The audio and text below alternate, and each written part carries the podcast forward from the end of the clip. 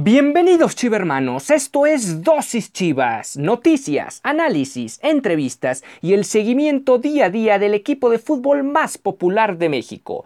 Yo soy Ricardo Romano Corona y diariamente inyectaré tu dosis Chivas. No olvides que puedes sintonizar nuevos episodios de lunes a viernes a través de Spotify, Anchor FM, Apple Podcast, Breaker, Google Podcast y Radio Public. Y sin más que agregar, comenzamos. 何?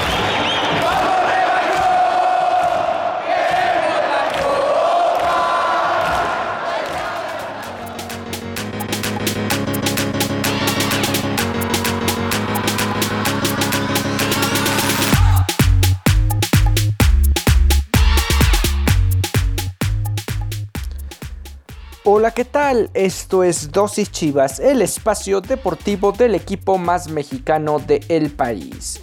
Hoy, hoy hablaremos, como lo prometimos el día de ayer, sobre uno de los partidos de carácter histórico o más representativos del pasado reciente del Club Deportivo Guadalajara. Además, le daremos una pequeña vuelta al tema de Chivas y el cuadro y más bien y los convocados a selección mexicana, incluidos cuatro que ahora resultan están en la lista, pero de la sub-20. Además, algunas palabras, rescataremos algunas palabras, si es que nos da tiempo, si no mañana lo abordamos, de el Gallito Vázquez con respecto a Víctor Manuel Bucetich y el estado actual del primer equipo. Recuerda que puedes sintonizar nuevos episodios de lunes a viernes a través de las plataformas de Spotify, Anchor FM, Google Podcast, Apple Podcast y Radio Public.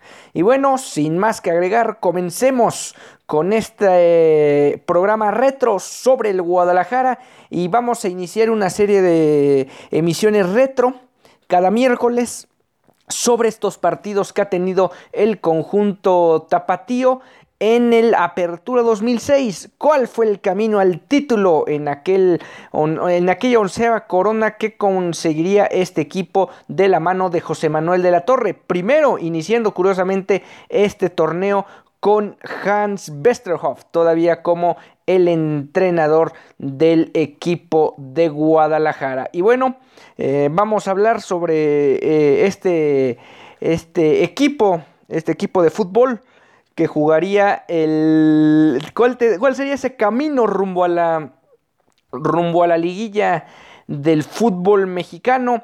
y cómo a la postre terminaría coronándose allá en la ciudad de Toluca. Allá sería el, el duelo final de este certamen, aquel Guadalajara que compartiría grupo, eh, grupo A con Cruz Azul, Atlas, Chiapas, Querétaro y Necaxa, además de eh, Monterrey, Pachuca, Veracruz, Atlante, San Luis y Tecos en el B y Pumas, América, Toluca, Morelia, Tigres y Santos en el C. Hay que recordar que para este certamen iban a clasificar los dos primeros de cada grupo de forma directa a la fase final y eh, los cuatro mejor colocados en, la tabla general ingresarían a una repesca. Tal fue el caso del Guadalajara, quien dicho torneo lo, lo terminaría con 26 puntos. En la octava posición, producto de 7 victorias, 5 empates y 5 derrotas. El Toluca, quien habría terminado en el grupo C en tercer lugar, a pesar de haber culminado en, cuarto de la general, tendría que jugar el repechaje. Y los otros dos clasificados a la misma instancia serían Jaguares de Chiapas y los Tiburones Rojos del Veracruz. ¿Cómo le fue al Guadalajara en el transcurso del torneo? Bueno, inició eh, perdiendo Curiosamente, inicia este torneo en el mismo estadio, eh, en el mismo estadio donde lo culminaría, e inicia perdiendo 1-0 frente a Toluca. Posteriormente, el cuadro de Chivas ganaría en casa 3 goles a 1 frente a Santos. Eh, llegaría la jornada 3, donde el Guadalajara vencería en la Bella Irosa eh, un domingo por la tarde al conjunto de Pachuca y eh, sería eh, una, su primera derrota llegaría en la jornada 4 perdiendo 3-2 contra el cuadro del Cruz Azul En la, en la jornada 5 empatarían en el Tecnológico de Monterrey 1 por 1 frente a los Rayados. Eh, después mismo marcador se daría en el Estadio Jalisco empatando con el Atlante. Ya para la jornada 7 vendría una goleada trepidante del Club Deportivo Guadalajara, cuatro goles a cero contra Necaxa. El cuarto gol de este partido lo notaría Javier el Chicharito Hernández en su debut, minutos antes habría debutado en Primera División y ya sobre el final anotaría el gol, el cuarto gol del partido para, para, Chivas. En la jornada 8 empatarían en la corregidora otra vez uno por uno, un marcador que se volvió recurrente con el paso del tiempo. Semana siguiente empatarían con Pumas, que todavía mantendría una racha tremenda sin poder ganar en Guadalajara, 0-0 allá en el, en el Jalisco. Para la jornada 10 ya hablamos ya del arranque de la segunda mitad de la temporada. Chivas se vería sorprendido frente a Tecos, caería 2-1 en el 3 de marzo. Eh, en la jornada 11 Chivas ganaría el Clásico Nacional dos goles por cero y mismo marcador se repetiría a la postre en semifinales venciendo a este mismo equipo por idéntico marcador en el partido de ida. En la jornada 12 ya Chivas volvería a tener otro revés, en esta ocasión sería contra Monarcas Morelia. Eh, para la jornada 13 vencerían por la mínima al San Luis. En la 14 empatarían 0-0 en el Universitario frente a Tigres. En la jornada 15, ya cerca de la fase final, ganarían 3-1 el clásico tapatío. Obviamente en el Jalisco todavía Atlas y Chivas compartían estadio. Eh, ya en la penúltima jornada de la temporada caerían contra Veracruz. Esto eh, hay, que, hay, que, rescatarlo porque sería la postre el rival en el Pirata Fuente en esa ida y vuelta de repechaje. Y bueno, de alguna manera esa victoria a, los Carochos les sirvió para meterse al repechaje, venciendo a Chivas tres goles a dos y que de alguna manera le metía nervio a lo que iba a ser a la postre la previa de esa serie de repechaje. Y finalmente Chivas ganaría en casa por la mínima Jaguares, con ese triunfo Guadalajara aseguraría el octavo lugar de la tabla, el tercero en su grupo y con esto se metía a la fase de repechaje. Hay que recordar cómo terminó el campeonato en la tabla general fue Cruz Azul el super líder de la competencia, seguido de Pumas, después América, Toluca, Monterrey, Atlas, Pachuca y finalmente Chivas. Los que serían los otros dos de repechaje era Veracruz y Chiapas como ya se mencionó. Y bueno, antes de entrar en detalles de lo que fue la serie, vamos a una pausa y volvemos.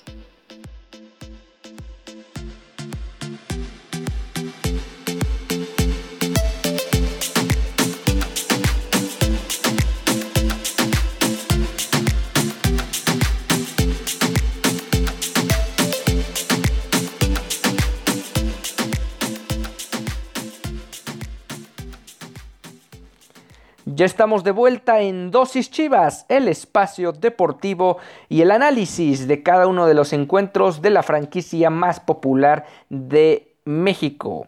Y bueno, vamos a meternos de lleno lo que fue esa serie frente al Veracruz, ya lo mencionábamos, cayeron tres goles a dos en el partido de temporada regular, por lo cual no parecía una presa fácil para el Guadalajara esta serie. Y dicho sea de paso, así fue en la ida. Fue un partido de idas y vueltas, de, un, de una propuesta de ambos equipos por querer eh, ofender al rival, por tratar de hacerle, hacerle daño al, al equipo contrario. Y finalmente dicha situación terminó por desencadenar en un duelo donde Chivas sacaría la ventaja dos goles a uno, se iría a casa con la mínima ventaja, además de obviamente pensar en cerrar en casa y también con ese tema de que eh, con empate global pasaba el mejor posicionado en tabla, en este caso iba a ser el Guadalajara pero sin mayor problema se llegó al partido de vuelta donde el equipo del Guadalajara realmente fue un avión y le sirvió para aceitarse muy bien, para pulir todas sus piezas de cara a lo que iba a ser una durísima liguilla donde terminaría eh, coronándose con su onceava corona. Bueno, el duelo de, de vuelta se llevó a cabo allá en el Estadio Jalisco y, y dicho encuentro tuvo, tuvo tuvo en, la, en, el orden de alineación al Veracruz con Fabián Villaseñor, Oscar Razo, eh, Joel Sánchez, Mauricio Victorino, Mario Rosales, Lucas Ayala, eh, José Domínguez, Braulio Luna, ya como veterano jugador del Veracruz, Tresor Moreno, Martín Arzuaga y el centro delantera, el centro delantero que después sería un jugador referente para Tigres y para Toluca era Héctor Mancilla. En aquel duelo, el Guadalajara formó con Osvaldo en la portería. Sería los últimos partidos de Osvaldo Sánchez con el cuadro rojo y blanco antes de partir a Santos, antes de salir campeón y después partir a Santos. Ramón Morales, Francisco Javier Rodríguez, Héctor Reynoso, Johnny Magallón, Diego Martínez. Hay que recordar que este fue el primer semestre donde el Guadalajara ya no contó con Carlos Salcido, quien apenas estaba acoplándose a las condiciones del fútbol allá en Holanda con el PCB.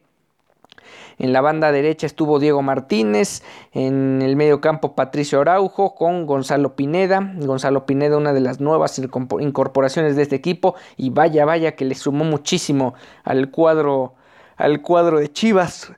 Rumbo, rumbo a lo que fue el campeonato y adelante el tridente ofensivo con Adolfo el Bofo Bautista, Alberto el Venado Medina y Omar Bravo todos dirigidos por José Manuel de la Torre, quienes formarían parte de este, de este partido en condición de cambio. Se trata de Omar Esparza, quien entraría por Ramón Morales al 55, de Manolo Sol por Patricio Araujo al 63 y de Sergio Santana por el Venado Medina al 69.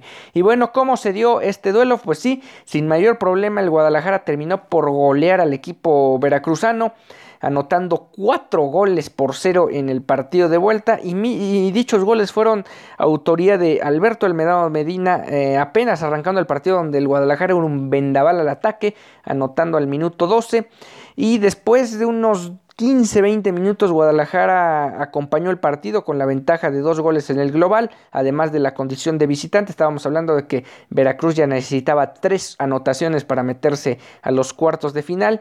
Vino al 41 el aumento de la ventaja cortesía de Adolfo el Bofo Bautista. Y ya en el segundo tiempo, un autogol del, sí, del naturalizado mexicano eh, de, ascendencia argentina, hablamos de Lucas Ayala, quien terminaría incrustando el balón en su propia puerta al 60 y finalmente ya en tiempo de compensación Sergio Santana pondría las cifras definitivas donde el Guadalajara se llevaría el, el, eh, el pase a la siguiente fase. El Guadalajara tuvo que esperar el resultado de, del domingo, eso fue un sábado, y tuvo que esperar, fue, fue un sábado esa, ese duelo, fue el 18 de noviembre del 2006, tuvo que esperar al otro día para saber quién iba a ser su rival de cuartos de final, ya que si Chiapas llegaba a eliminar a Toluca, Guadalajara se convertiría en el séptimo de la tabla. Si pasaba Toluca, como finalmente ocurrió, Chivas sería octavo. Eh, al al pasar eh, Toluca, el Guadalajara enfrentó a la máquina cementera del Cruz Azul en los cuartos de final, mientras que Toluca se vio las caras con el Monterrey.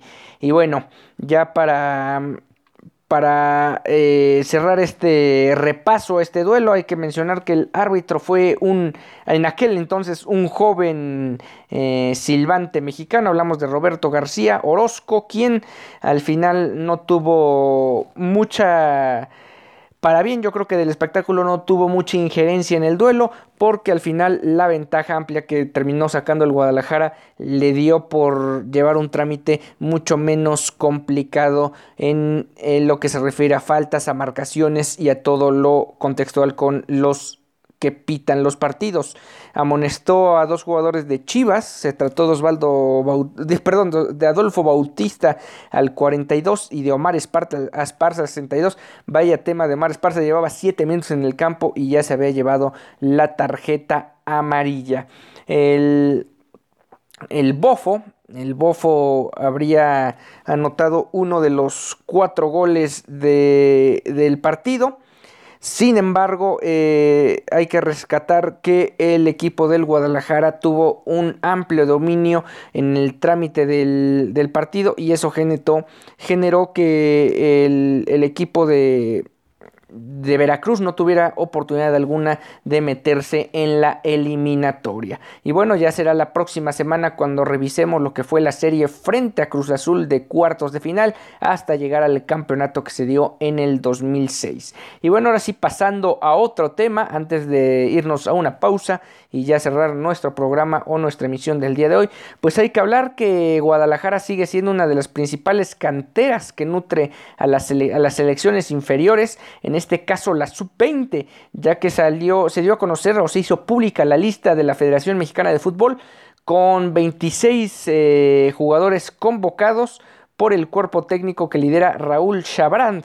Esto eh, como parte de una preparación que va a tener este equipo y cuya concentración comenzará el próximo domingo 4 de octubre ahí en el CAR, en el Centro de Alto Rendimiento de la Federación Mexicana de Fútbol y tendrá su conclusión el martes 13 de octubre. Los elementos del Guadalajara de fuerzas básicas que fueron solicitados por, por, la federación son el defensor central Diego Campillo, el lateral Jesús Gilberto Orozco, el mediocampista Said Muñoz y el delantero Luis Fernando Puente, quien es, por cierto, el actual líder de goleo en la categoría con siete tantos en ocho compromisos. El Guadalajara en esa categoría lidera eh, en condición de invicto con 23 unidades en nueve cotejos y esto es producto de dos, de dos empates y siete victorias visitando, sabemos que es un calendario espejo al del equipo de primera división, así que igual tendrán su visita el próximo domingo a los Cholos de Tijuana en lo que será la decimotercera jornada del campeonato de fuerzas básicas. Y el posterior a este duelo pues los cuatro convocados deberán reportarse el lunes allá en el CAR en la Ciudad de México en la periferia de la Ciudad de México. Vamos a una pausa y volvemos para el cierre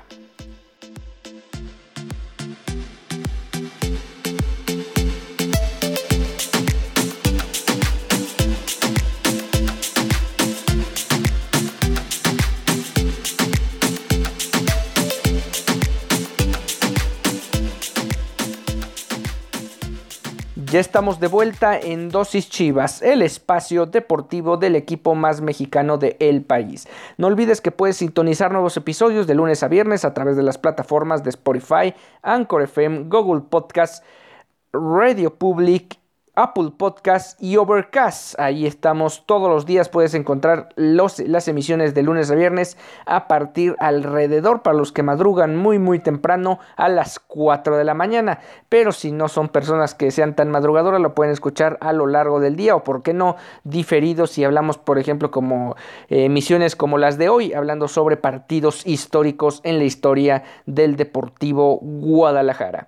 José Juan Vázquez, el gallito, el mediocampista del Guadalajara Guadalajara reconoció el día lunes que en, en una entrevista que, le realizaron que talento hay de sobra en la plantilla. Sin embargo, reconoció que el cuerpo técnico que lidera Víctor Manuel Bucetich necesita todavía acomodar algunas piezas para regresar a la pelea por el título, mismo que no se consigue desde la desde el torneo clausura 2017, donde precisamente el gallo tendría un sería una de las piezas fundamentales e incluso sería a la postre el que notaría el gol del título. El Guadalajara viene de vencer al Mazatlán dos goles por uno el, el pasado sábado. Y el volante de contención menciona entre una de las frases es creo que nos faltó contundencia. Las oportunidades estuvieron, lamentablemente no se concretó. Lo importante es que se está llegando y solo falta el gol, concretar para así salir con un buen resultado. El gallito Vázquez eh, reaccionó a la lesión sufrida por su compañero y capitán Jesús Molina, quien lo mantendría fuera, como ya lo mencionamos, al menos por dos semanas. Hablamos de este, esta visita a Tijuana y probablemente el clásico tapatío. Y de alguna manera mencionó lo siguiente, sí, bueno, es lamentable. Eh, la lesión, se refiere a la lesión, es complicado y es malo que la lesión no fue tan grave, no fue tan grave, entonces va a estar un par de semanitas fuera pero se abre la oportunidad para mí, para otros compañeros y no queda más que aprovechar los minutos que nos, nos den para hacerlo bien.